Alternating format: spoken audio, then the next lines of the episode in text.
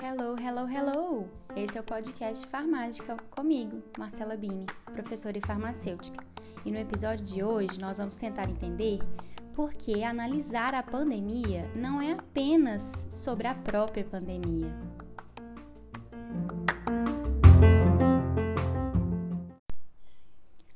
Concluiremos seis exatos meses de pandemia declarada pela OMS agora em setembro, no dia 11 outra data quase cabalística que dispensa apresentações.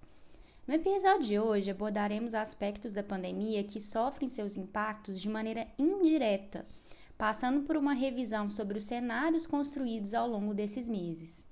A ideia é trazer reflexões sobre os impactos da pandemia em nossas vidas e como ignorar a pandemia é um sinal de egoísmo em detrimento dos direitos dos outros.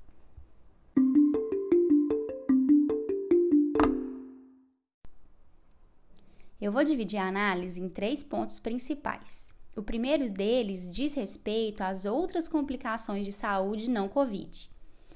Esse primeiro ponto, que foi bastante abordado nos dois primeiros meses da pandemia, se trata sobre a saturação dos serviços de saúde. Cá estamos, alguns meses depois, com os serviços até mais bem preparados e estruturados, onde isso foi possível ser feito, de modo a não termos pessoas morrendo à espera de leitos. Mas vamos pensar em meios práticos. Considere um hospital de pequeno porte, com menos de 90 leitos de internação e 25 leitos de CTI. Com a Covid-19, esse hospital foi obrigado a expandir ao máximo os atendimentos e segregar os pacientes suspeitos e confirmados de coronavírus. Só por aí já dá para imaginar um pouco da dificuldade de gerir esses leitos, certo? Vai ter uma ala só de paciente suspeito? Se num quarto tiver dois pacientes, um acaba confirmando no teste e o outro não, mas eles já estavam em contato por quatro dias depois da coleta, o outro paciente precisa ser segregado também?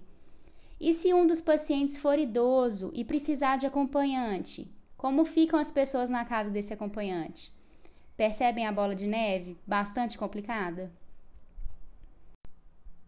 Mas, voltando ao problema inicial, consideremos que esse hospital hipotético conseguiu aumentar os leitos de 90 para 120. Só que metade deles são dedicados a pacientes COVID-19, são separados para esse tipo de atendimento. Observa que antes a gente tinha 90 leitos para todos os tipos de caso e agora a gente tem 60 para atender essa mesma demanda. Lembrando que os pacientes continuam adoecendo e necessitando de internação por todas as outras doenças.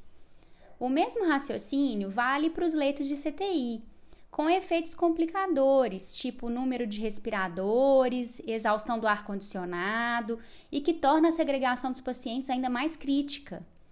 Até a separação de funcionários dessas alas são desejáveis. Agora pense que nós temos praticamente o mesmo espaço físico, o mesmo número de funcionários para atender uma demanda nova, uma doença nova de alta transmissibilidade, um longo período de incubação, que demanda leitos exclusivos. Resultado é que não é só sobre a saturação de leitos, é sobre gerenciar e reservar leitos para Covid-19 às custas de perdas nas outras condições de saúde. Um exemplo prático, primeiro, dos poucos dados brasileiros que nós temos nesse contexto da pandemia, um número altamente alarmante do Oncoguia de junho desse ano demonstrou que 53% dos pacientes oncológicos entrevistados tiveram impactos negativos em seus tratamentos devido à pandemia. Agora pense: paciente oncológico com imunidade reduzida, grupo de risco, e que seguiu com tratamento comprometido. E se você acha que esse cenário está muito longe, vou dar mais um exemplo. Eu acompanhei meu pai em uma internação recente e eu estava lá quando o colega paciente do mesmo quarto agravou o quadro. A médica cancelou a tomografia desse paciente porque ele não tinha condição de ser transportado com a condição de saúde que ele apresentava naquele momento. Ela acabou optando por transferir esse paciente para o CTI e ela solicitou um leito às 11 da manhã. Meio-dia, nada. Duas da tarde, nada. Três, quatro, cinco da tarde, também nada. E foi bem na hora da passagem de plantão, o paciente entrou em parada. Eu estava ali, meu pai também. E aquele senhorzinho não resistiu. É sobre esse tipo de sofrimento que eu também estou falando.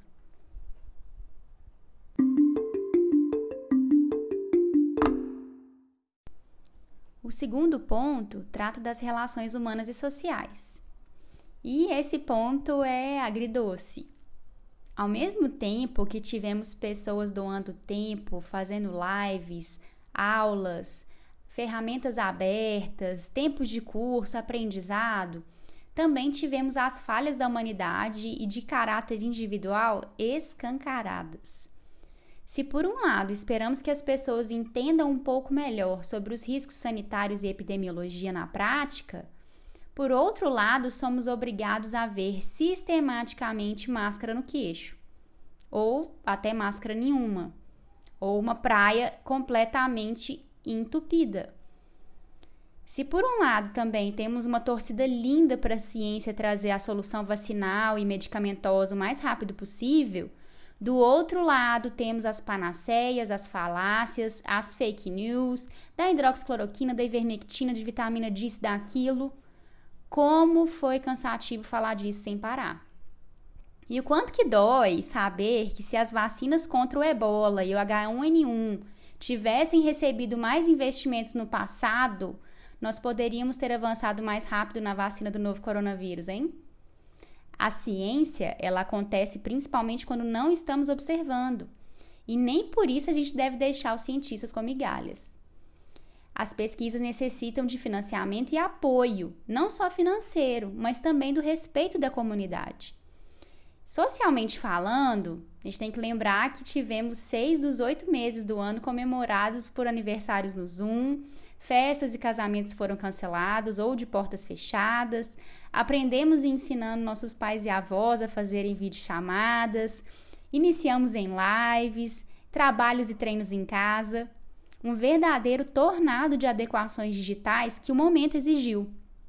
E eu também só espero que, ao sairmos do contexto pandêmico, consigamos levar a noção de respeito do espaço físico alheio conosco.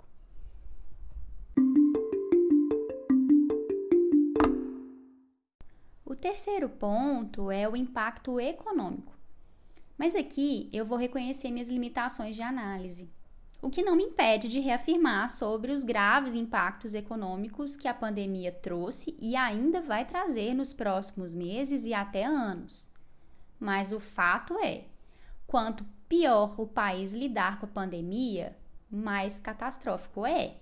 Não importa sob qual ótica estejamos observando o contexto. E só lembrando que o vírus não respeita reabertura de comércio, não, viu, gente? Estabelecimento voltando a funcionar significa adequação social e comercial. Não que a pandemia está controlada, muito longe disso. E sim, tivemos muitos negócios fechando, muitos empregos sendo perdidos, e não se esqueçam das mortes. Quantas pessoas que morreram de Covid-19, das mais de 1,2 milhão de pessoas que nos deixaram, eram provedores da família e vão deixar essa família desassistida? Quem vai zelar por esses brasileiros jogados nessas condições? E qual que é a sua responsabilidade nisso? Vale a pena refletir como as suas ações, dos seus amigos, da sua família, podem sim refletir indiretamente em aumento desses números tão avassaladores.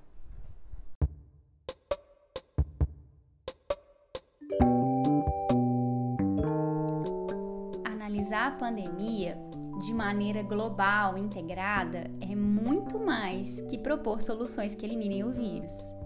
É questionar a atenção e verba destinada à ciência, e ainda bastante desigual entre os países é revisar os nossos hábitos sanitários, de convivência e de respeito ao próximo e às regras. Inclusive aprender sobre o método científico. É aprender também a discutir medidas políticas que estão de acordo ou não com o que é preconizado pelas organizações majestosas e respeitadas no assunto de saúde pública. É revisar o bem coletivo sobre a individualidade egoísta. É agradecer a existência do nosso SUS e criar uma visão benevolente e justa do que a nossa estruturação do sistema de saúde permite fazer e o que ainda precisa evoluir. É avaliar nossa capacidade de adaptação às mudanças sociais, refletir sobre um olhar para si mesmo quando obrigados a nos isolar com a gente e com os que amamos, inclusive com seus defeitos. É para aqueles que melhor souberam aproveitar 2020 como oportunidade de aprendizado e crescimento. Isso tudo sem esquecer dos milhões de pessoas que nos deixaram devido à Covid-19 e aquelas que sofreram esses impactos indiretos: seus familiares, seus amigos, o sistema de saúde. Somente pessoas podem ajudar outras pessoas. Somente pessoas são capazes de tomar decisão que nos tirem dessa situação, seja com doações de dinheiro, de tempo, seja com engajamento político-social, seja propagando conhecimento científico baseado em evidência e combater as fake news, enfim. Lembre-se que somos nós que construímos o futuro pós-pandemia. Quanta responsabilidade!